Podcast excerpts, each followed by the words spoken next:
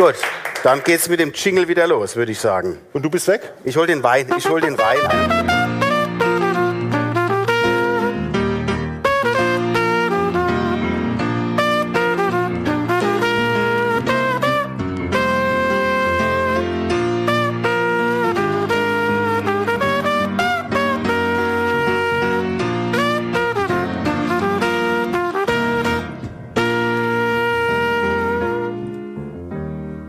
Herzlich willkommen zur Geschmackssache, dem Podcast von Thomas Siffling und Jörg Haidt, live aus dem Jazzclub Ella und Louis in Mannheim.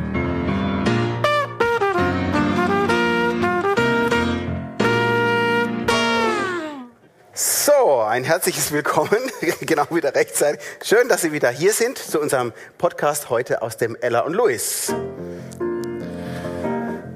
Und dieser Podcast heißt Geschmackssache und ich freue mich sehr auf unseren heutigen Gast. Er ist nicht nur Mannheimer, sondern er ist auch Autor, er ist Schauspieler, er ist Redner, da müssen wir gleich noch drüber reden und er ist auch Mutmacher für viele Menschen. Ich freue mich und sage herzlich willkommen an Samuel Koch. Hallo.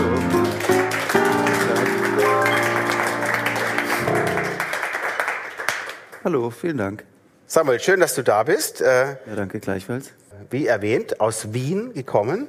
Ah, Das klingt gut, ne? Also wir haben internationale Gäste hier. Ich bin eigentlich direkt aus dem Bad gekommen von Ja. aus, dem, aus dem Bad in, im Hotel Sacher in Wien. Ne? Sag mal, wir haben vier Themengebiete heute, die wir mit dir besprechen wollen. Musik, Kulinarik, Reisen und eine Carte Blanche, über die du gerne erzählen kannst, was du möchtest. Gibt es irgendwas, mit dem du gerne anfangen wollen würdest? Wir sollten eine Reihenfolge, äh, Reihenfolge aussuchen jetzt. Aha, sag nochmal. Also Musik, Reisen, die Kulinarik oder die Carte Blanche? es macht ja Sinn, irgendwie eine Steigerung zu haben. Ich bin nicht so der kulinarische Typ. Vielleicht fängt man Das ist damit. natürlich ganz schlecht, dass du das jetzt schon sagst. Ne? Ach so. Das sind- alle enttäuscht, wenn wir dann bei der Kulinarik ankommen. Oh, der Koch, das ist der, der, der, Also der Name ist nicht Programm. Ja, da hätte ich schon noch was. Okay, dann machen wir es halt am Schluss. Also, was die Kulinarik ist zum Schluss. Okay. Haben wir die Nummer vier. Aber dann, ja, okay. Aber ich dachte, es wird gelost. Ja, wir können auch losen. Ja, Ich wenn, wollte dir das jetzt ab und ab. wenn du nicht los, dann finde ich es gut. das Oder Daniel kann auch die Losfee. Wo ist denn unser, unser, unsere Box, Jörg? Unsere Moment, die Losbox. Box werden wir gleich Nee, noch mal Also willst du jetzt gelost? Du Der hat so schöne Budapester an. Ich war nämlich einen Tag, bevor ich in Wien war, noch in Budapest.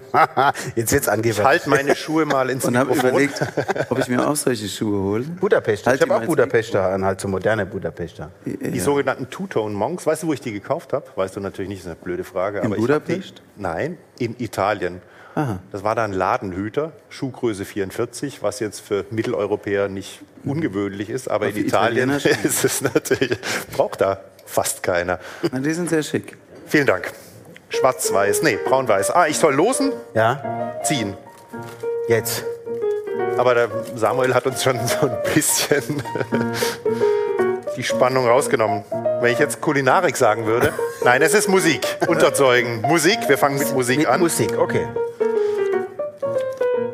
Dann geht es mit Reisen weiter. Okay. Dann kommt die Carte Blanche und Da kommt Kulinarik. Man höre und staune, wir enden mit Kulinarik. Jetzt ist die Frage, wie wir den Spannungsbogen noch ne? aufziehen. Blanche und äh, Kulinarik. Wir fangen an, Musik, Reisen, ja. Daniel, mit Musik. Darf ich dir einen Wein einschenken oder willst du beim Wasser bleiben? Ja, kannst mir gerne. Ich habe äh, Einen Wein nach wie vor einen Pfälzerwein und einen, einen Art badischen Wein. Ich, äh, Oder ein Bier. Oh. Oh, ja, da musst du was dazu Ja, sagen. da zum kann ich gerne was zu sagen. Ich habe einen Kölsch mitgebracht, weil ich ja in Köln wohne. Das kann ich auch empfehlen. Ich habe aber auch, ich habe auch lokales Bier natürlich und ich habe tatsächlich ein Osterfestbier, was man sonst nur von Weihnachten kennt. Aber dieses Osterfestbier kommt aus der Hasenbrauerei in Augsburg. Das ist weder ein Witz noch ein Marketing-Gag, sondern ähm, ernst. So, das ist ein bisschen Wow. stärker und kräftiger, kann ich dir sehr gerne anbieten. Kölsch kann ich dir nicht empfehlen, aber anbieten. Ah, okay. Ja, wenn du das jetzt so schön vorgestellt hast, Ja, äh, komm. dann würde ich sagen, Ja, komm. entscheide ich mich ganz klar für den badischen Wein. Ja. Nee, Möchtest du jetzt mal dran riechen? Ja, na gut, na gut. Sag mal, ich finde, du machst es vollkommen richtig. Badischer Wein, von der Sonne verschont. Nein, Habt ihr äh, euch abgesprochen, ihr zwei? Fühle mich ausgegrenzt. nee, das brauchst du nicht. Das brauchst du nicht. Nee, wenn ich ehrlich bin, aber da kommen wir erst bei Kulinarik dazu, äh, bin ich als guter konservativer Christenmensch gerade in der Fastenzeit. Ach so. Und ich dachte, weil ich sonst so als Schauspieler unterwegs bin, Es ist aber Sonntag, muss ich mal. Ach, sonntags ist keine Fastenzeit. hat mir mein Schwiegervater erzählt. Ach, das, das scheint ein guter Mann Aber zu sein. er sitzt hier im Publikum. Aber es hat, glaube ich, auch ein bisschen mit Eigennutz zu tun. So, wir reden über Musik. Ah ja, Jetzt reden wir erstmal über den badischen Wein, ne? Ach so, ja, ich, natürlich. Die Lobeshymne. Nimm jetzt auch mal, nimm auch einen Schluck badischen Wein. Ja. Kommt- aus meiner Heimat. Moment. Ah. Warte mal, du bist doch Badener. Du bist doch Südbadener, ne? Ja. Also, nee, nicht gebürtig, sondern groß Nicht. gewordener Südbadener. Ja, einigermaßen groß geworden. Und der schmeckt sehr, sehr lecker. Muss Find ich auch. Aber ich Das auch, reicht aber nicht für, für so einen Weinsnob wie Thomas reicht es nicht. Doch, das ist sehr lecker. auch schon seit Aschermittwoch verzichte. Ja, Wenn du, wenn du willst, sag, ne? ich äh, helfe gerne. Also ich dir ja, gerne. danke dir. Okay, wo fangen wir an? Musik. Wir haben Budapest, Wien, Mannheim, Musik. Über die Musik. Erzähl mal. Musik. Und jetzt die Frage. Gut oder schlecht? Magst du Musik? Magst du keine Musik? Nee, mag ich nicht. Nächstes Thema. Nein, ich mag sehr gerne Musik. Ich finde, oder hast du schon nach dem Musikgeschmack gefragt? Nee, erstmal generell. Ganz grundsätzlich? Ja. Also, ich- wie du ja weißt, arbeite ich hier nur einen Steinwurf, also wenn du den Stein wirfst, von hier entfernt im Nationaltheater in Mannheim. Und spätestens im Theater habe ich festgestellt oder schon in meinem Studium, dass was Musik alles kann und was Musik alles in der Lage ist zu tun und dass Musik so viele wunderbare Ebenen haben kann, fernab von vielleicht Texten, die es ja in Songs auch gibt oder Inhalten, die sie vermittelt, was es auch an Emotionen transportieren kann und wie es so als Ohrenöffner, dann gleichzeitig auch als Kopföffner, wie ich es manchmal verstehe, und vielleicht sogar als Herzöffner verwendet werden kann. Und natürlich auch, das erlebe ich auch manchmal in fast manipulativen Sinne, in der Form, dass man Emotionen auch lenkt und leitet. Das ist dann das, was wir im Theater versuchen. ja, ich habe, würde ich sagen, privat höre ich na, überwiegend oder fast ausschließlich gute Musik. Und das kann eigentlich alles Mögliche sein. Also, wenn es gut gemachte Musik ist, kann ich mich fast überall, je nach Stimmungslage auch arrangieren. Du warst ja in deiner Kindheit und Jugend sehr sportlich unterwegs. Du warst Turner, was für mich ein absolutes Fremdwort ist. Ich war eher sozusagen von der Musikfraktion. Also bei uns gab es, du bist ein bisschen jünger als ich, ähm, aber bei uns gab es immer so eine Grenze. Da gab es auf der einen Seite sozusagen, ich bin ein bisschen schwarz-weiß gemalt, die Sportler und es gab die Leute, die irgendwo hingegangen sind und Konzerte. So. Und die Sportler waren natürlich mit Wettkämpfen, mit Training und so weiter beschäftigt. Unser eins ist dann eher zur Bandprobe. Ich weiß nicht, wie es bei dir, aber du bist, glaube ich, Fußballer wärst du gerne geworden, Thomas. Ich durfte ja nicht. ne? Du durftest nicht. durfte nicht. Ah, du durftest nicht, ja. Warum? Gut. Mein Papa hat mir das verboten. Mein Vater hat damals gemeint, dass das zu gefährlich ist für mich. Ja, Fußball ist wirklich sehr spielen. gefährlich. Und ich kann es nur oft genug erwähnen, wenn ich Fußballer geworden wäre, dann hätten wir uns aber heute auch nicht viel. Dann würde ich, wäre ich jetzt schon in der Fußballerrente und hätte viele Millionen auf dem Konto und würde an der Côte d'Azur Wein trinken und mir vorstellen, wie das wohl wäre, heute im Elan Louis zu sein. Ne?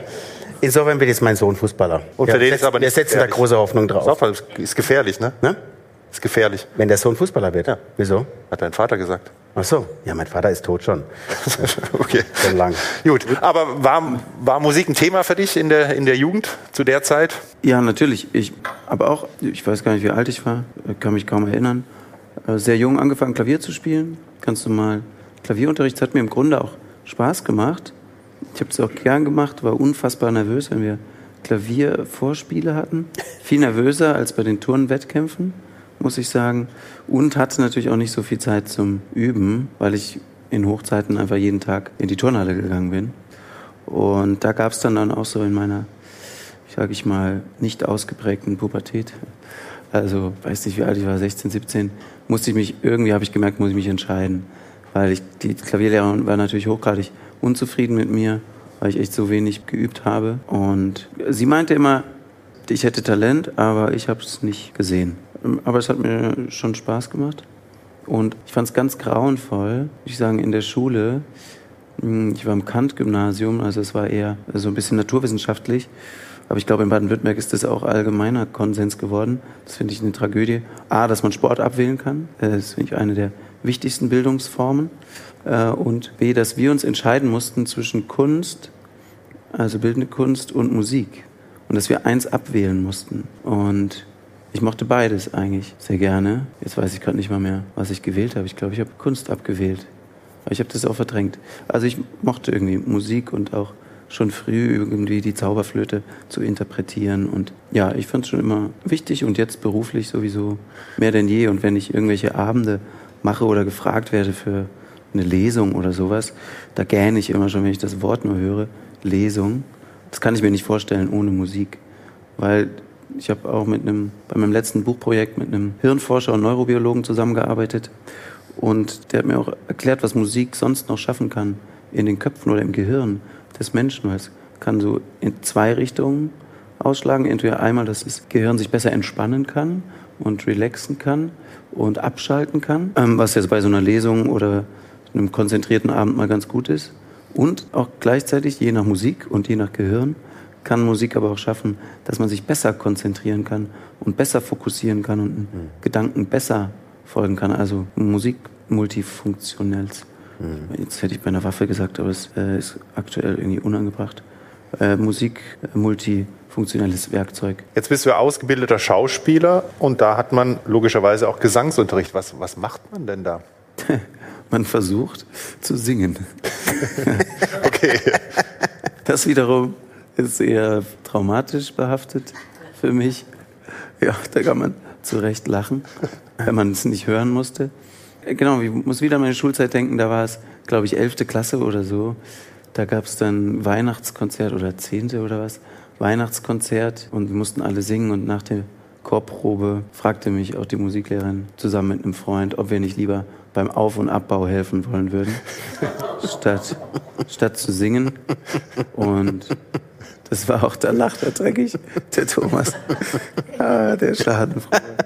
Und ja, das beschreibt so ein bisschen mein äh, Gesangstalent. Und deswegen war das auch für mich in der Schauspielausbildung, im Schauspielstudium nicht so einfach, aber ich mochte es auch gern, weil es ist natürlich für den ganzen Stimmapparat auch was Wertvolles zu singen und auch was Gesundes, was ähm, fast Therapeutisches für die Stimmbänder. Ich befürchte oder wage zu behaupten, dass wir viel zu wenig und zu selten singen, weil das ganze, ganze Vokaltrakt, das Diaphragma, Zwerchfell und alles freut sich ja, wenn man singen darf. Und auch jetzt noch, wenn ich mich einspreche für die Bühne, dann singe ich. Spätestens um hier so, der Daniel guckt so ganz neugierig, ich weiß nicht, der kennt sich da eigentlich besser aus, der Musiker, äh, als ich das tue. Aber mir wird immer auch gesagt, so Facett zu singen ist ganz gut für die, so korrigiere mich Daniel, für die Stimmbänder, Stimmritzen oder. Mach doch mal. Und dann mache ich immer so, keine Ahnung, ich singe dann immer also wenn ich Facett, also man kann es nicht singen, nennen es sind eher brunftartige Wahltiergeräusche. Aber dann singe ich so.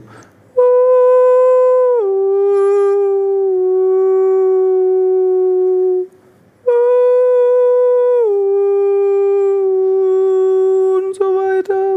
Und, ähm, ich guck mal eben zu Daniel. Ich finde das klingt ganz gut. Also.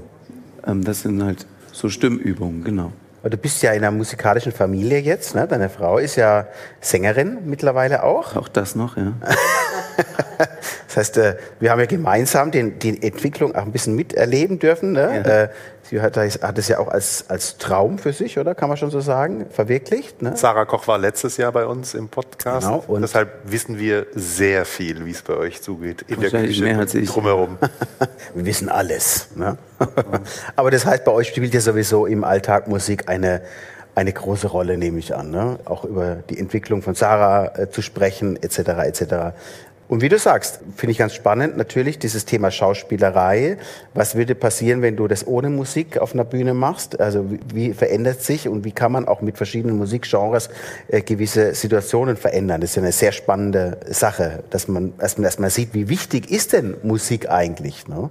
Ähm, das hat, gab letztens einen Versuch, wie man denn die, die Tagesthemen oder äh, die Nachrichten wahrnehmen würde, wenn am Anfang keine Musik kommt. Also wenn einfach nur das Bild erscheint Aha. und dann fängt der Nachrichten Nachrichtensprecher an. Und das ist, hat eine ganz andere Wirkung, als wenn da vorher dieser Jingle kommt letztendlich. Ne? Das war doch eine Panne bei der Tagesschau letztens. Ne? Das, genau, gab es auch noch eine Panne, genau. Stille. Äh, genau, dass da nichts kam. Und dann hat es irgendein ein Fernsehsender hat es aufgenommen und hat dann daraus was gemacht. Ne?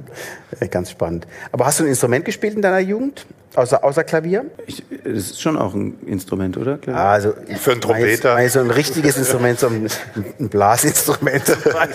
Mit Blech, irgendwas Lautes. Nein, ich habe also. Daniel, guck nicht so kritisch, ne? Es ist so. Es ist so, also mir hat es schon, mir hat es schon gut gereicht mit dem Klavier. Natürlich habe ich auch Blockflöte darum getrellert, weil man das auch musste. Aber nö, darüber hinaus hat es nicht gereicht. Melodika, so ein Röhrchen pusten, das kann ich noch. Aber das war es eigentlich. Tut mir leid. Schon okay. Ich meine, nochmal zum Thema Klavier. Ich meine, jeder unserer Gäste hat irgendwann mal Klavier gespielt. Also anscheinend ist das ja jetzt auch kein Hexenwerk, ne? mal ein bisschen Klavier zu spielen. Ne? Lieber Daniel, tut mir jetzt leid. Also, es kann Er hat ja kein Mikrofon. Es kann ja jetzt nicht Wir können jeder, ja alles sagen Nicht, nicht jeder ist es, äh, kann ja die Königin der Instrumente spielen, die Trompete. Ne? Natürlich auch total schwierig. Ne? Äh, Spielst du eigentlich den, den Jingle, der hier läuft, selber ein? selbstverständlich. Wirklich? Ja, ich habe den selber eingespielt. wir haben lang, wir haben, der Daniel und ich haben lange geprobt dafür und haben dann ganz viel zusammengeschnitten. Der Daniel hat auch lange komponiert, muss man dazu sagen. Reisen, wir sind schon beim nächsten Thema. Reisen. Jetzt äh, hast du ja gerade so ein bisschen angeberisch erzählt, äh, Budapest, äh, Wien, Mannheim. In Budapest waren die Schuhe. Aber er war in Budapest vorher noch.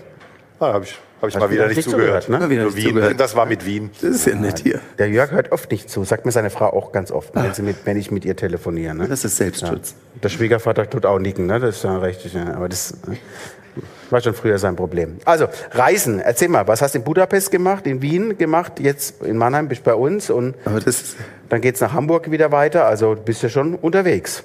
ja, manchmal. Beziehungsweise, man muss auch sagen, ein bisschen Gott sei Dank. Die letzten zwei Jahre hatte ich auch das Privileg, mehr die Metropole Mannheim kennenzulernen, in der ich ja schließlich auch wohne seit Ende 2018. Und aber gar nicht so viel davon gesehen, aber außer unsere Bude, die Kaserne, auf der wir wohnen dürfen und ähm, das Theater und noch das Café Klatsch und das Casino und äh, manchmal noch das Ella und Louise und weit darüber hinaus hat es nicht gereicht. Und Corona hat zum einen dafür gesorgt, dass ich ein bisschen Mannheim besser kennenlernen durfte, aber das Reisen weniger wurde. Aber jetzt so langsam ähm, zieht es wieder an, das stimmt.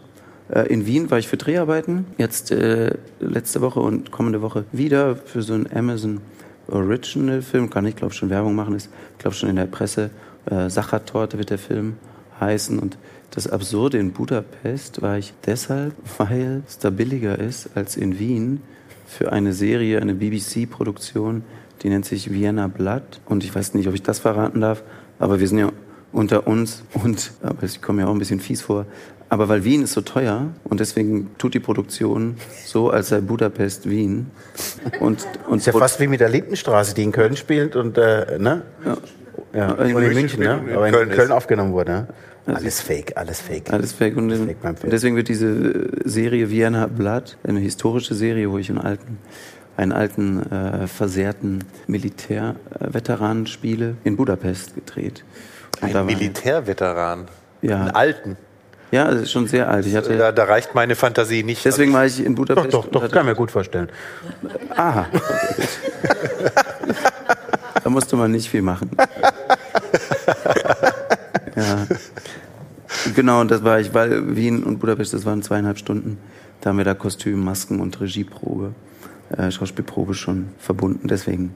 Aber das würde ich jetzt nicht unter das offizielle Reisen stellen, sondern das waren halt, ich war da als Dienstleister sozusagen unterwegs im Rahmen meiner beruflichen Tätigkeit. Wenn du, Reisen. wenn du privat reist, wenn ihr reist, so, wenn ihr in Urlaub geht, was sind die beliebtesten Ziele, Urlaubsziele? neben äh, Ludwigshafen und Mannheim. Äh, äh, ganz unterschiedlich. Also ich mag sehr gerne die Kontraste. Also kurz vor pandemischen Zeiten, präpandemisch, haben wir, weil ich noch nie so richtig in den USA war, haben meine Frau und ich, haben wir so richtig klischeehaft halt Las Vegas und LA gemacht und da alles Mögliche ausprobiert. Hier in Deutschland muss man wissen, äh, gibt es keine barrierefreien Achterbahnen oder unser technischer Überwachungsverein lässt das nicht zu. Und wir sind natürlich mit äh, der Familie Mack in Rust im Gespräch, dass wir gern die erste barrierefreie Achterbahn in Deutschland eröffnen wollen. Aber dazu müssen wir natürlich erstmal testen, ob das überhaupt geht für meinesgleichen im Rollstuhl unterwegs. Und dazu geht man natürlich in die USA. Man kann über das Land denken, was man will, vielleicht wahrscheinlich auch berechtigterweise, aber diese Mentalität und das Temperament, wie sie zum einen grundsätzlich mit Barrierefreiheit umgehen, wo wir gefühlt noch Jahrzehnte zurück sind in Deutschland. Da kamen wir dann ganz schüchtern an der Achterbahn an und vorsichtig und is it maybe possible that we can try? Und die Amerikaner ganz kühl, yes, of course, come in, why not? Also gar kein Problem. Oh. Aber was heißt denn barrierefrei in der Achterbahn? Das finde ich ja hochgradig spannend. Also mm. hängt man sich da mit seinem Rollstuhl ein oder wird man da? Nee, also das habe ich noch nicht gesehen. Mit einem Rollstuhl einhängen. Aber naja, ich frage nur deshalb, Entschuldige bitte, ja? aber Na klar. man kann es ja im Podcast nicht sehen. Du sitzt hier auf einem, nicht auf einem Rollstuhl mit vier Rädern, sondern mhm. es könnte auch aus einem James Bond-Film entsprungen sein, dein Gefährt. Das kann ja, glaube ich, ziemlich viel in alle Richtungen. Das kann eigentlich möglich. alles, ja. ja ne? das also deshalb, alles, und es hat wahrscheinlich auch sein Gewicht. Das hat auch sein Gewicht, in der Tat. So mein 180 Kilogramm Demutspanzer, wie ich ihn manchmal nenne. Und mit dir oder ohne dich? Ohne mich, ohne mich sogar. Äh, mit mir ein klein bisschen mehr. Und ja, aber in, in, den USA ist es oft so, dass man einfach die Achterbahngefährte oder die Achterbahnwaggons in einer extra Gleis einspurt, um dann eben den Rollstuhlfahrenden oder Gehandicapten oder auch älteren Menschen mit Rollator ermöglicht, da ähm, zeitverzögert einzusteigen. Und naja, das war nicht das primäre Reiseziel, aber das haben wir eben auch gemacht in den USA und haben einfach mal diese Spaßgesellschaft erkundet und dann war es uns irgendwie ein Anliegen, deswegen meinte ich eingangs Reisen in Kontrasten, so das gefühlte Gegenteil zu sehen und dann war unsere nächste längere Reise in Uganda, man noch sagt die Perle Afrikas und dort auch eine komplette Rundreise unternommen, natürlich von Vision for Africa, also einem, einem ähm, Hilfswerk, das wir besucht haben. Aber wir haben auch den Verteidigungsminister und Oberbefehlshaber des Heeres getroffen. Sehr spannender Mann, auch gleichzeitig Sänger und YouTuber. Das geht dort äh, in Uganda und sind aber auch bis Norduganda gereist, dort, wo die Menschen wirklich tatsächlich, wir waren drin in den Hütten, einfach wirklich in Lehmhütten leben und die komplett erschrocken waren, auch von diesem Rollstuhl gefährt, weil die hatten zum Teil, haben die Kinder noch nie einen Weißen gesehen und erst recht keinen Rollstuhl. Die sind erst weinend weggerannt, weil die so schockiert hatten. Aber wir haben uns schnell angefreundet, dann hatte ich die Kinder schnell auf dem Schoß und bin mit denen durchs Dorf geheizt. Und ich, sie nannten mich immer der Mann mit dem Auto ohne Dach. Das war immer so, äh, wie sie mich nannten. Dafür hatten sie dann noch extra Wort. Und ich kann gar nicht sagen, welche Reise, oder doch, ich würde jetzt so retroperspektivisch sagen, dass die Uganda-Reise war auf jeden Fall. Also wir haben dann eben auch eine klassisch kitschige Safari gemacht und gesehen, wie die Welt unberührt aussieht, wenn man nicht in eine Wüste so eine Spaßgesellschaft Vegas aufbaut. Und ich, ich für mich, ich weiß nicht, ob Sarah auch übers Reisen gesprochen hat. Ja, als sie hier bei naja, war. sie ist ja bekanntermaßen auch Stewardess und ähm, sie ja. hat da einiges erzählt, wie sie. Sie kann auch noch mehr erzählen zu dem fliegt. Thema. Das stimmt. Und Was bedeutet ja auch immer ein großer, eine große logistische Vorarbeit, damit ihr das alles hinkriegt. Ne? Du kannst dich ja jetzt nicht einfach in einen normalen Safari-Wagen setzen oder funktioniert. Wie muss man sich das vorstellen? Ja, es braucht schon ein bisschen Vorarbeit, aber was es vor allem braucht, ist Kreativität und Fantasie mhm. und dann auch noch Manpower. Ich habe das mal gemacht für einen Reiseanbieter, der auch seinen äh, Gästen barrierefreies Safari-Reisen in vor allem im Okavango-Delta anbieten wollte und nicht sicher war, ob das funktionieren kann und Testpersonen gesucht hat und zu überprüfen, ob man eine Chance hat, überlebend aus dem Busch zurückzukommen. Da habe ich mich sofort freiwillig wie, gemeldet. Wie viele haben es geschafft? Ich war die erste Testperson. und ich bin wieder da. Und da haben wir wirklich so das Spektrum aller Reisekategorien ausprobiert. Natürlich die klassische Lodge, wo alles barrierefrei ist und alles ausgebaut und wirklich so Luxus-Lodges das ist wirklich gar kein Problem. Aber wir haben gesagt, wir wollen es auch das Eingemachte wissen, wirklich mit dem Jeep und mit dem Boot ins Delta und in den Busch, in erschlossene Gebiete, natürlich mit Experten. Und ja, das war, würde ich sagen, kein, kein Erholungsurlaub, aber es war auf jeden Fall ein Abenteuer. Und auch aus dieser Reise heraus sage ich gar nicht mal zynisch, sondern so wie ich es wirklich erlebt habe, dass ich dort in Afrika, teilweise im Dschungel, teilweise mitten in Uganda, barrierefreier unterwegs bin, mhm. Als gefühlt manchmal in Deutschland oder sogar hier in Mannheim. Mhm. Weil es manchmal gar nicht sind, sind es für mich gar nicht die Stufen oder die Logistik oder die Infrastruktur, sondern eigentlich eher dann so, klingt jetzt nach einer Plattitüde, aber so die Barrieren in den Köpfen der Menschen, wo ich ganz oft hier, auch nur ein paar Blocks von hier entfernt, dann gesagt bekomme, nein, wir können nicht helfen. Wenn ich frage, können Sie mal kurz äh, hier mit anpacken? Und das ist auch gang und gäbe an Flughäfen in Deutschland oder anderen öffentlichen Institutionen und Einrichtungen, dass es heißt, nee, ich bin nicht versichert, nein, das steht nicht in meiner Arbeitsbeschreibung. Und mhm. dass Rampen eher abgebaut werden, weil der Technische Überwachungsverein, der gute TÜV sagt, das entspricht nicht der DIN-Norm des Auffahrtswinkels. Und dann kommt man im Hotel an, das eigentlich barrierefrei ist, man extra nachfragt, aber die Rampe ist abgebaut, fragt man warum, na, der TÜV hat es abgebaut, die war zu steil. Und die Normen für Auffahrtswinkel von Rampen, die gibt es halt in Afrika nicht. Mhm. Und da wird halt angepackt und da, wird, da trägt jeder mit und da fragt keiner doof. Jedes schaut, Brett kann auch eine Rampe sein. Ja, natürlich und schaut nicht in seinen Arbeitsvertrag. Und dann wird es eigentlich genauso gemacht, ich werde gepackt und dann in den Jeep oder ins Boot gesetzt und dann geht's los. Mhm. Aber bist du denn ein Typ, der gerne reist oder sagst du, naja, mir reicht es mit der Arbeit, ich muss in Wien drehen, in Budapest und dann habe ich wieder hier irgendwie einen, einen Auftritt und mhm. ähm, dann bin ich auch mal gerne zu Hause und kümmere mich um dies und jenes zu Hause oder bin einfach zu Hause und mache nichts? Mhm. Ja, das versuche ich, aber es fällt mir schwer. Aber es ist auch eine Tugend, die ich äh, versuche zu pflegen, nichts zu tun. Ich gehe dann manchmal auch einfach ganz gerne ins Kloster, am liebsten ins Schweigekloster. Und aufgrund einer Israeler Reise war ich inspiriert von Benediktinermönchen. Und da gibt es eigentlich ein schönes, was ich in Norddeutschland ganz gerne besuche. Und da gibt es dann auch nichts. Und da ist dann auch Handy aus und Computer aus. Und habe es einmal mit einem guten besten Freund gemacht, auch im Schweigebereich des Klosters. Haben wir uns so viel unterhalten wie nie zuvor. Ein bisschen gescheitert mit dem Schweigen. Also das wäre nochmal ein anderes Thema, das Nichtstun. Und, aber auch eine Form von Reise, wahrscheinlich dann eher eine Reise zu sich selbst. Vielleicht, Thomas, hör gut zu. Mhm. Vielleicht wichtiger als die Fernreisen, auch mal zu sich selbst zu reisen. Und versuche ich oft, manchmal bin ich nicht zu Hause, das ist dann blöd.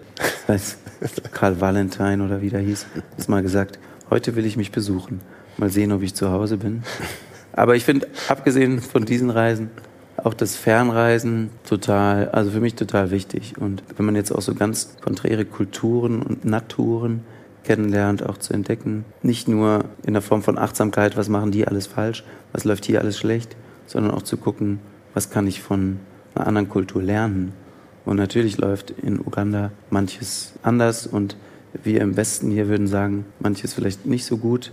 Aber was uns dort für eine Familienherzlichkeit und eine Liebe und eine Hochachtung für die Institution der Familie vermittelt wurde. Da finde ich, kann man sich, wenn ich mich in Deutschland umgucke, manchmal auch eine Scheibe abschneiden. Und das interessiert mich eigentlich auch am Reisen, zu schauen, was kann ich von anderen lernen und was ähm, kann man vielleicht auch Positives mitnehmen. Und das fände ich grundsätzlich irgendwie schön und wichtig, nicht zu schauen, weniger übereinander hetzen und mehr voneinander lernen.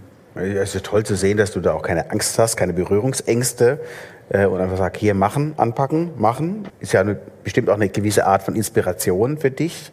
Insofern äh, Hochachtung, dass du das machst. Äh, also ich habe auch schon mal so eine Safari mitgemacht und ich weiß, wie, wie das ruppelt, ne? In, in, wie die Straßen, oder Straßen kann man es ja nicht nennen, äh, die Wege ausgebaut, eben nicht ausgebaut, wie tief die Löcher teilweise sind. Äh, insofern finde ich das super, dass du das machst, dass du da so, äh, so offen bist. Das heißt aber im Umkehrschluss jetzt mal so, ein Strandurlaub, zwei Wochen gammeln, gar nichts mache, aufs Meer gucke, das ist nicht so, wäre nicht so dein Ding. Ah, wir, haben es versucht, Sarah und ich. Also wir wollten es, wir hatten wirklich eine große Sehnsucht. Das war unser Honeymoon, Flitterwochen, Dingsbums. Nach der Hochzeit, wir haben uns nicht lumpen lassen bei der Hochzeit, wir haben ein riesiges Festival organisiert mit allen Künstlern, die wir kannten und drei Tage durchgefeiert und waren ein bisschen naiv, weil wir wollten es im Zirkuszelt machen. Das war zwar romantisch, aber im Zirkuszelt gibt es erstmal keinen Strom, kein fließend Wasser.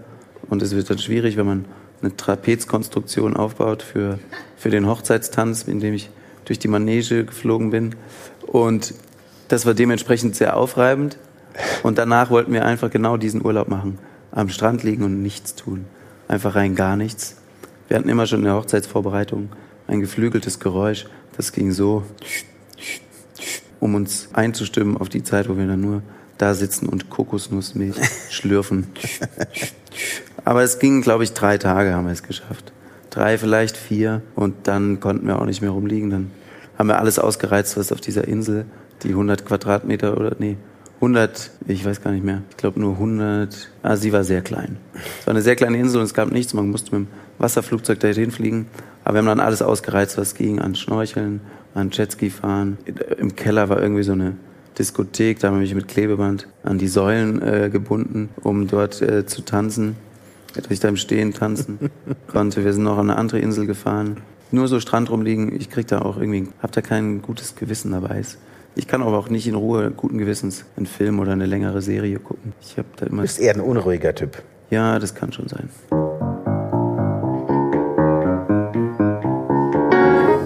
Willst du noch was trinken? Wasser oder Wein? Wasser. Wo sind wir denn? Der Daniel hat's Wish. Oh, die Carte Blanche. Die Carte Blanche. Samuel Koch, was beschäftigt dich? Und was möchtest du uns? Ach, das ist jetzt Wunschkonzert oder was? Das ist dein Wunschkonzert, dein ganz persönliches. Oh, das ist schön. Das ist halbwegs. Ich habe auch ein paar Sachen, die ich dich gerne fragen würde, aber. Ach, jetzt, ah, du, hast du auch eine Carte Blanche? Nee, aber. Ach so. Er Ja, nimmt sie sich. Ja, das ist ja auch blöd für euch, dass ihr euch immer an diese Themen halten müsst, oder nicht? Das hat der Jörg sich überlegt. Ah ja, das war. Ich war dagegen. Ich war von Anfang an dagegen. Ach so, gut. Sowieso. bin generell ich kann ja sagen, was ich will. Interessant. Ja, Wunschkonzert. Deshalb sitzen wir auch hier, weil. Eigentlich würde ich mir da noch mehr Musik von Daniel wünschen. Ja, Daniel, komm. Er hat immer nur so kurze Intermezzi. Das finde ich ehrlich gesagt auch. Daniel, Ja, dann wünsche ich doch, dass Daniel mal Stunde. kurz ein, ein kleines Intermezzo spielt. Dann macht er das vielleicht. Ich wünsche mir ja, äh, ein Champagne was? Oh. er fängt, er fängt Nein, an zu schwitzen. oder was immer. Ich sage einfach nein. Komm, Daniel, spiel doch mal einen kleinen, einen kleinen Standard oder irgendwas. Nein, oder irgendwas. Ja. Ich finde, Irgendwas. ich, ich finde Oder halt was Schönes. es macht irgendwas kann jeder, aber es macht äh, immer so hungrig, wenn du so kurz spielst und dann ist schon wieder vorbei. Das finde ich so schade. Dann spiele ich irgendwas. Ja, bitte.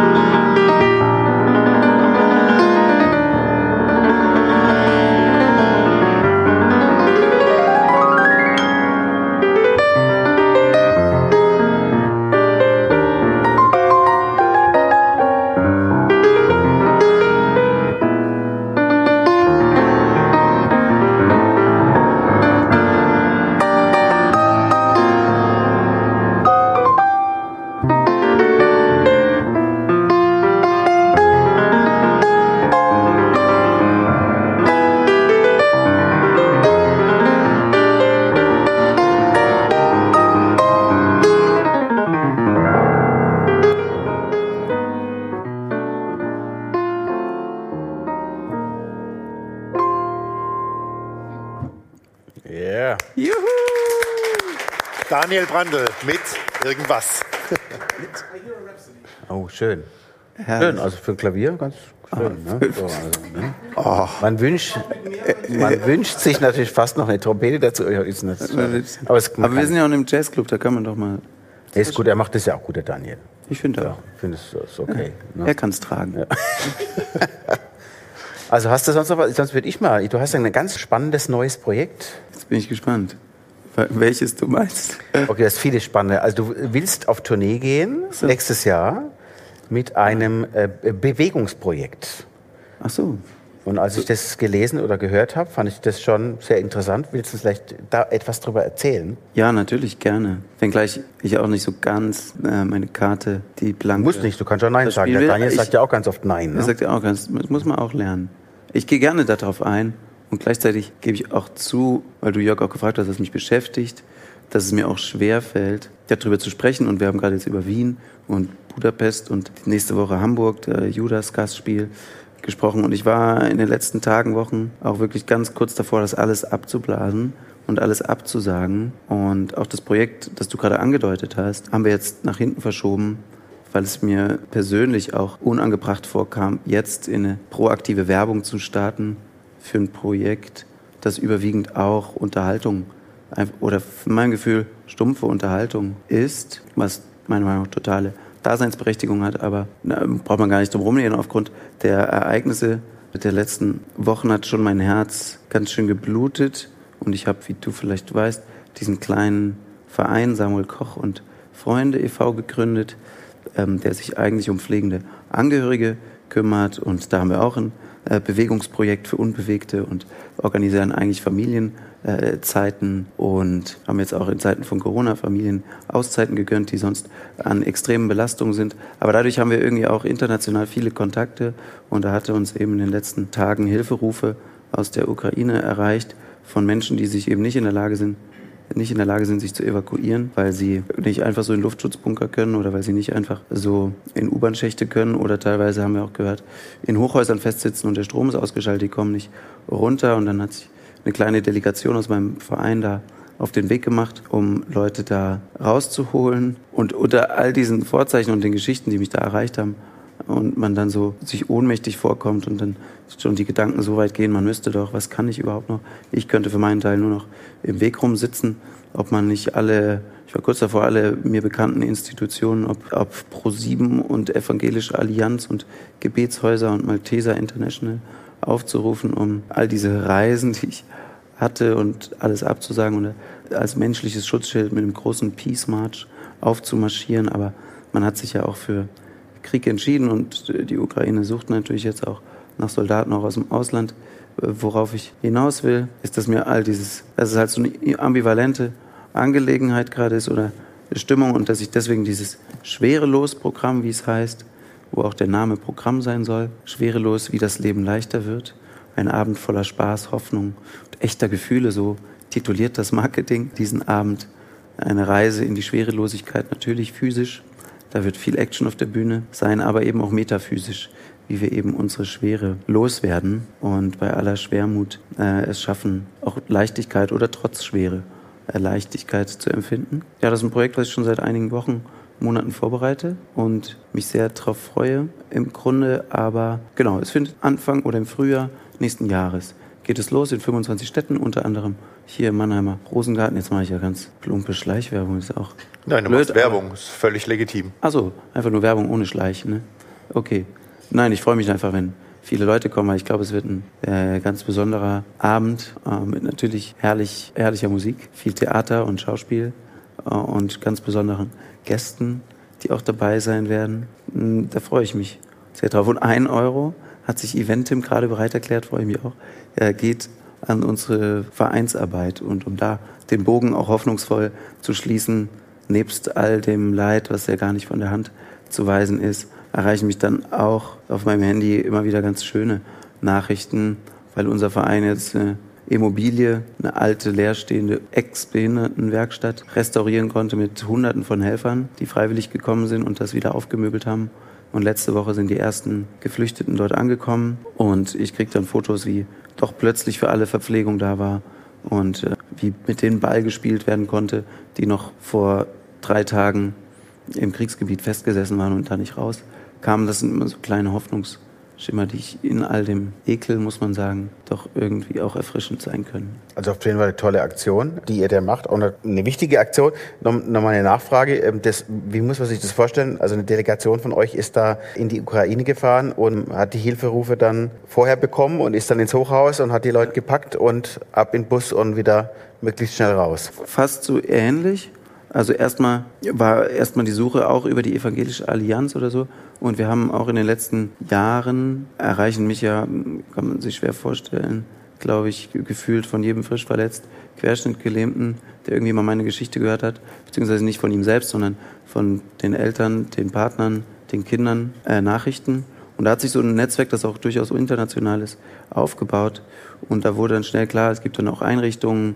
Der erste Kontakt war ein Agape-Haus also eine Behinderteneinrichtung.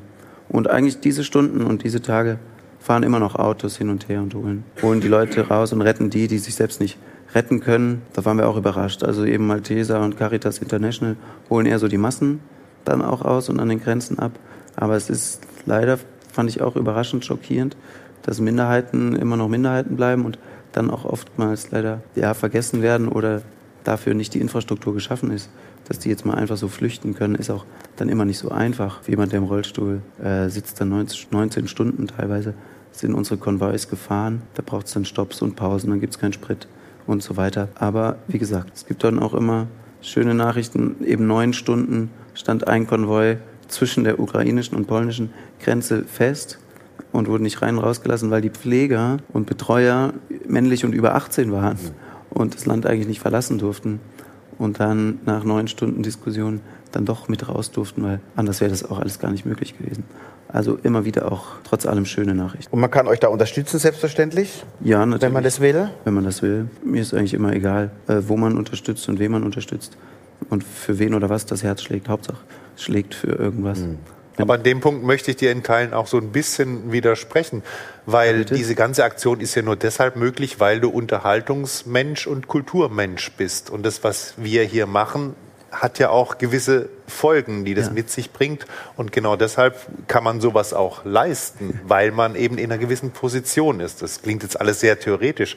Aber ich finde nee. nicht, dass, dass wir hier Unterhaltung und Kultur einstellen müssten, nee. sondern ganz im Gegenteil. Also wem würden wir helfen, wenn wir jetzt alle stumm wären auf einmal? Dann würden wir genau diesem einen Menschen, von dem alle wissen, wen ich meine, genau dem würden wir in die Karten spielen. Das ja. ist ja das, das ist, ist, ist ja ein Spiel mit der Angst und mit der Drohung. Und dem kann man sich nicht beugen. Man muss auf die Straße gehen, man muss oder kann oder darf spenden, helfen, wie auch immer, aktiv oder passiv. Und man muss auch weitermachen, trotz allem, trotz dieser prekären und absolut beschissenen Situation. Ich danke dir, dass du es nochmal einholst, weil ich, wie gesagt, ich hatte diese An, äh, ja, oder diese Gedanken und jetzt bin ich ja hier und habe mich dann für meinen Unterhaltungsfilm in Wien entschieden und habe das alles gemacht, auch weil mir dann die Leute in der Ukraine gesagt haben, also eben aus meinem Verein, ich sage immer, die Leute sind meistens, unser Verein ist ein kleines Familienunternehmen aus Freunden und Familie, gesagt, mir auch gesagt haben, wie ich am besten helfen kann, ist, ich mache gewissenhaft weiter meinen Job, weil ich damit zum einen auch die ganzen Unterfangen und die Spritgelder und die Hotelkosten äh, für all die Leute und die Verpflegung mitfinanziere und dann gebe ich dir auch recht, ich weiß nicht mehr, ich habe es nur so vage in Erinnerung, aber es gibt dieses, diese Kinderparabel von, ich glaube, Frederik oder so hieß der, wo alle sammeln, was sie sammeln, wo man äh, sammelt, was einem wichtig ist. Und der Frederik sammelt sowas Sinnloses wie Farben. Ähm, ich weiß nicht, kennt das? Ja, ja, ja. Ich erinnere mich dunkel, ja. Ich erinnere mich mhm. auch nur dunkel. Ja. Aber ich musste daran denken in der letzten Woche. Ja. Gerade in einer Zeit wie jetzt, in der alles vermeintlich dunkel und trist wirkt, wichtig, Farben zu sammeln, dass man sie dann hat und im Archiv dann zücken kann, um, ja, wie immer man diese Metapher verstehen will. Und ich finde, das machen wir, wenn Daniel hier Musik spielt, so wie gerade eben. Das ist für mich eine Form von Farben sammeln für dunkle Zeiten. Das ist völlig richtig, äh, bin ich ganz deiner Meinung. Sag noch ganz kurz, wie heißt deine Stiftung, dein Verein? Ja, ich habe mich lange gewunden um den Titel, aber der hat jetzt den plumpen Titel. Es war so aus marketingtechnischen Gründen das Sinnvollste. Der nennt sich jetzt Samuel Koch und Freunde, dieser Verein, noch Verein. Das lässt sich ja im Internet gar nicht darstellen, Samuel Koch und Freunde. Ja, so, doch, wir haben ein schönes Logo, was das alles in sich. Okay, vereint. aber wenn jetzt jemand konkret helfen möchte oder unterstützen möchte. Samuel Koch und Freunde in einem Wort. Äh, alles, ist mit nach hinten. alles mit Bindestrich dazwischen. Samuel minus. Um Gottes Willen. Koch Wenn du das in eine Suchmaschine eingibst, die bei Jörg, dann wird dir das den, den, Zei, ah, ne, den Weg kombiniere, zeigen. Kombiniere, okay. Verstehst du? Samuel Koch und Freunde. Und Freunde. Ja. Samuel, ich finde es großartig. Ähm, jetzt kommen wir trotzdem zur Kulinarik. Jetzt, äh, Großartig Kulinarik, ein wunderbarer Übergang, wie ich finde. Der Daniel hat es schon, hat's schon angeteased. Man munkelt, dass du ja ein großer kulinarischer Fan bist. ja, man munkelt, man munkelt. Ich habe den Spannungsbogen. Nein, erzähl mal. Isst ja. du gern, trinkst du gern? Ja, äh, jein, ein klares Jein. Ich äh, empfinde es manchmal, also ich muss mir bewusst dafür Zeit nehmen, weil sonst empfinde ich es auch manchmal als lästig, dass der Körper so ein gebrechliches Vehikel ist, das ständig gefüttert werden muss. Und muss ich auch, ich weiß nicht, was wer hat mich jetzt interessiert was meine Frau dazu gesagt hätte, als sie bei euch zu Gast ist, aber sie hat mir dann. Der Begriff Burger fiel. Tatsächlich. Weil deine Frau ist ja Veganerin oder Teilzeit-Veganerin. Ja, also sie hat mir dann nochmal eine ganz neue Perspektive eröffnet. Als ich so viel Sport getrieben habe, in Hochzeiten zwölfmal die Woche Sport, da habe ich schon auch viel zum einen auf die Ernährung geschaut und zum anderen nicht drauf schauen müssen, weil wenn man äh, zweimal täglich viel schwitzt, ist dann irgendwann auch egal, was man isst, weil es sowieso alles verstoffwechselt wird. Aber trotzdem war mir das sehr wichtig. Ich habe für die deutsche zweite Bundesliga und die französische Liga Divisional, äh, Division National B geturnt und da war mir schon wichtig, dann auch Leistung zu erbringen und da gehört dann ein fitter Körper dazu und auch die Ernährung. Dann hatte ich diesen ähm, dämlichen Unfall und dann habe ich so ein bisschen im Studium auch, wie das manchmal im Studium so ist, wo man so abgehetzt ist, Schauspielstudium, ähnlich zeitintensiv und ähnlich kostenintensiv wie ein ähm, Medizinstudium dann von so äh, von der Hand in den Mund gelebt. Und spätestens als ich Sarah kennengelernt habe, die hat mir dann tatsächlich die vegane Küche näher gebracht. Das hat mich überrascht oder überrascht mich immer wieder, weil sie ist jetzt wirklich eine Koch geworden und sie kocht viel und gut und gern und all diesen komischen, all diesen komischen Unkraut, wo ich sonst nicht mit viel anfangen konnte, dieses Grünzeug da, ähm, das schmeckt bei ihr jetzt immer richtig, richtig gut und ich freue mich immer wieder drauf, was sie so zaubert und ich brauche gar nicht irgendwie Fleisch, merke ich auch, natürlich, gebe ich auch zu. Wenn sie dann weg ist, sie ist jetzt in Wien geblieben für die Dreharbeiten, ich bin ja extra für euch kurz hierher gekommen und natürlich, wenn sie dann wenn ich dann sturmfrei habe, dann, dann wird es halt mal auch ein Burger, gebe ich zu. Und dann äh, nutze ich das schon mal auch aus. Aber das ist dann schade. Ich habe oft eher zweckmäßig äh, konsumiert, das Speisen. Und sie hat mir aber auch so was kitschig, klischeehaftes wie eine Kaffeepause nahegelegt, wo wir dann alles stehen und liegen lassen in all dem Stress. Und dann nehmen wir uns ein gutes Stück Kuchen oder irgendein gutes Gebäck und nehmen uns so Zeit und so weiß ich dieses Essen auch über die schlichte Nahrungsaufnahme hinaus wert zu schätzen, nämlich auch den äh, gesellschaftlichen, wenn man so will, oder den Beziehungsaspekt, der in der Ruhe des gemeinsamen Speisens liegen kann, zu schätzen. Aber hat das jetzt auch mit deiner körperlichen Situation, mit der Lähmung zu tun, dass du sagst, Essen kann manchmal auch lästig sein, weil du natürlich Hilfe brauchst dabei?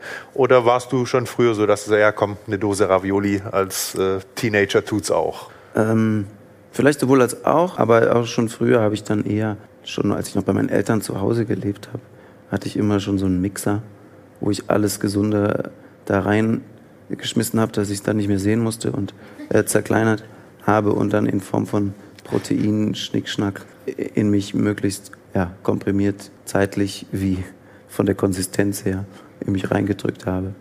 Aber es war ja bestimmt früher als, als Hochleistungssportler und jetzt als, als Schauspieler ist es ja auch so, dass die Zeit ein knappes Gut ist. Ne? Und Absolut. Klar kriegt man am Set ein Catering. Da ist die Frage, da ist vegan wahrscheinlich nicht so, obwohl vielleicht ändert sich das auch. Ne? Aber es geht ja immer eigentlich zwischendurch. Ne? Ähm, weiß nicht, wie muss man sich das vorstellen? Gibt es eine Mittagspause am Set, wo alle gemeinsam essen gehen oder muss jeder quasi, wenn, wenn er Zeit hat, ins Catering-Zelt gehen und gucken, was noch da ist?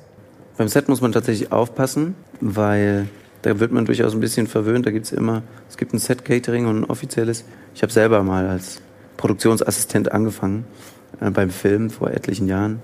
Ursprünglich als militärischer Berater und Kinderbetreuer, aber das ist eine andere Geschichte. Und als da habe ich militärischer Berater. Ja. Gleichzeitig? Gleichzeitig, genau. Die Aha. Produktionsfirma X-Filme war, es war damals interessanterweise eine russisch-deutsche Koproduktion über die letzten vier Tage im Zweiten Weltkrieg. Vier Tage im Mai hieß der Film. Und die hatten viele Soldaten und ich wollte die Geschichte gar nicht erzählen. Und es hat in einem Waisenhaus gespielt und die sahen in meinem Lebenslauf, oh, der war mal Offiziersanwärter und oh, der äh, hat viel Kindergottesdienst, Kinderbetreuung gemacht. Und die brauchten genau diese beiden Jobs. Aber in dem Rahmen habe ich auch viel Essen ans Set gebracht, den Kids und den Soldaten. Und da gingen halt immer die Sweetie-Platten rum und die Rohkostplatten. Die gingen immer weniger gut weg als die Sweetie-Platten. Und da gibt's halt eigentlich ständig irgendwas zu greifen. Aber mittlerweile ist das eingeführt, dass man eine halbe Stunde Mittagspause mhm. geschlossen hat für alle. Da muss man dann sich auch disziplinieren einfach und dann gucken, zu was man greift, weil die bieten dann immer das ganze Spektrum an Kulinarik.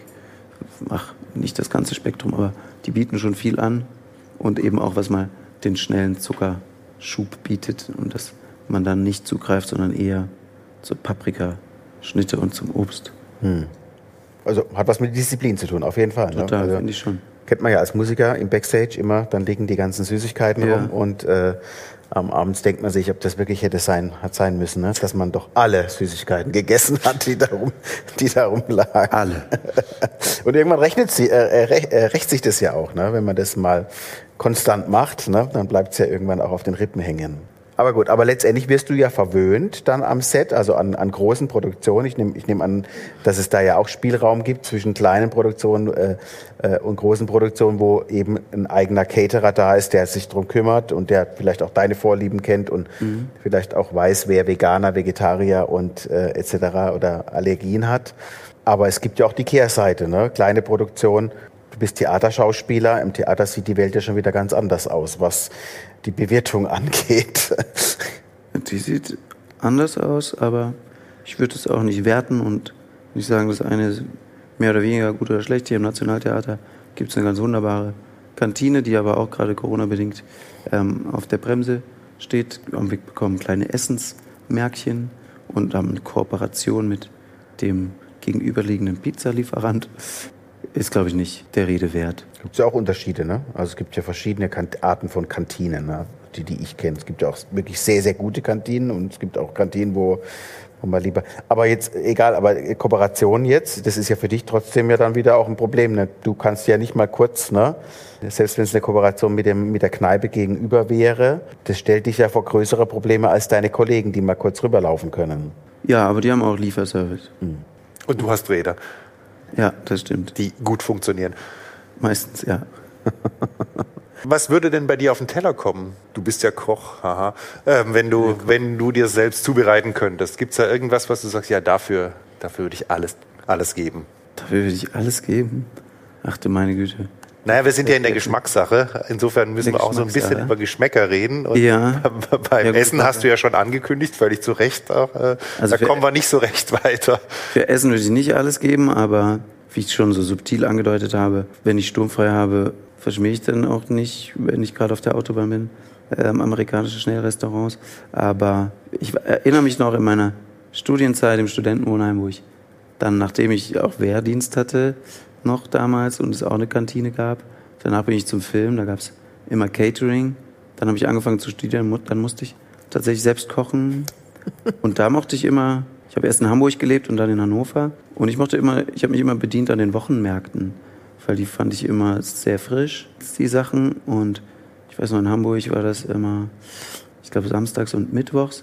Und da habe ich mich eingedeckt für die Woche mit frischem, frischem Obst, aber auch, ich habe mich dann so probiert mit Gewürzen. Ich mochte immer viel Rosmarin, mag ich bis heute gerne. Und dann meine ersten eigenen Gnocchis äh, gerollt und auch den Gästen angeboten. Also ich wäre dann auch da, wie überall im Leben, finde ich es wichtig, dynamisch und kreativ zu sein und so auch im Essen. Und deswegen schätze ich auch so, dass meine Frau immer da für absurde Dinge auf den Tisch stellt, die manchmal komisch aussehen und trotzdem so lecker sind. Was hast du denn in Erinnerung von deiner Mama noch früher? Was war denn so die Speise deiner Mama? Mamas Speise. Na, die hat echt guten Auflauf gemacht. So einen klassischen Nudelauflauf mit ganz ungesund viel Käse. äh, wir waren drei Geschwister zu Hause, also sechs Leute. Und die waren alle so ein bisschen speziell. Der eine mag keine Pilze, der nächste mag keine Tomaten, der andere mag kein Unkraut. Und zwar hatten meine Eltern schon die Mentalität, es wird aufgegessen und es wird steht erst auf, wenn alle zu Ende gegessen haben. Und es war so ein bisschen, man erzieht sich dann so selbst. Aber trotzdem, um den Weg des geringeren Widerstands zu gehen, hat, glaube ich, dann meine Mutter oft den Auflauf gewählt, den alle mochten. Und ich habe den geliebt. Der auch einfach satt macht. Bei, Und sie macht auch die sagst, beste. Salat, die beste Salatsoße. Ich weiß nicht, was sie da reinmacht. Ich bestimmt ganz viel Zucker und Salz. Aber Maggi ist auch so ein wahrscheinlich sogar das. Nee, das glaube ich. Schuss Maggi Ja. kann funktionieren. Ja. Bei uns war das immer der äh, äh, Apfelreis. Milchreis mit Äpfeln drin und ein bisschen Zimt. Auch babsüß natürlich. Ne?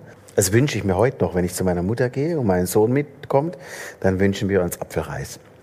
Die Nicole sagt immer, wie könnt ihr das essen? Aber wir essen es. Gerne. Oder Dampfnudeln. Dampfnudeln ist auch was Großartiges. Das stimmt. Dampfnudeln waren eigentlich immer so die Mütter oder die Schwiegermütter. Die Ehefrauen machen selten Dampfnudeln. Dampfnudeln? Ja. Ich Dampfnudeln habe ist es ja einmal Kunst, versucht auch richtig ich habe da einfach nur so kleine schwarze. Hat deine Ehefrau schon mal Dampfnudeln für dich gemacht? Nein, aber meine Mama. Ja, sag ich doch. Ja. Meine, meine Frau hat, glaube ich, auch noch nie Dampfnudeln für mich gemacht. Sagst dir mal Bescheid. Das muss ich auf jeden Fall heute Abend mal ansprechen. Mhm. Dass ich das schnellste, aber das ist ein Riesen, ein Riesenaufwand. Da brauchen wir so riesen, da brauchen wir einen Topf, so, wo die dann aufgehen und so. Das ist ja richtig kompliziert, ne? Thomas, das kriegst du hin. Hefe, Mehl, Wenn du das nächste Mal da bist, ja, kommst du mal zu uns, dann gibt's Dampfnudeln. Bin ich Ja, gespannt. bist ja nie da, wenn ich dich einlade, ne? Immer Ich bin Jet heute Set, da. Jet Set, ne, hier. Jetzt hör auf. Ich bin doch da. Jetzt bist du da. Samuel, wir sind schon am Ende. Ist es soweit schon? Ja, die Daniel Zeit hat schon heute, heute äh, verfliegt die Zeit. Sehr unterhaltsam. Vielen Dank für dein Kommen, dass du den Zwischenstopp gemacht hast. Danke Äh, euch für die Einladung. Jetzt haben wir die ganze Familie Koch abgefrühstückt. Die, äh, jetzt kann man sich quasi erst die, Sa erst die Dame anhören und dann kann man sich dich anhören oder andersrum. Zum- ähm, äh, zum wir wünschen dir viel Erfolg für deine nächsten Projekte. Freuen uns, dass, es, dass du so kreativ bist und weiter uns weitergeht bei dir. Und bedanken uns nochmal beim lieben Daniel, der heute einen großen Slot hatte. Daniel Brandl am Klavier. Wir bedanken uns bei Thomas Siffling hier im Ella Louis Lieber Jörg, vielen. Dank fürs Kommen und nochmal einen großen Applaus für Samuel Koch. und vielen Dank und alles Gute für Samuel Koch. Danke euch. Vielen Dank. Das war die Geschmackssache, der Podcast von Thomas Siffling und Jörg Haidt. Mehr Geschmackssachen im Netz und auf allen gängigen Streaming-Portalen.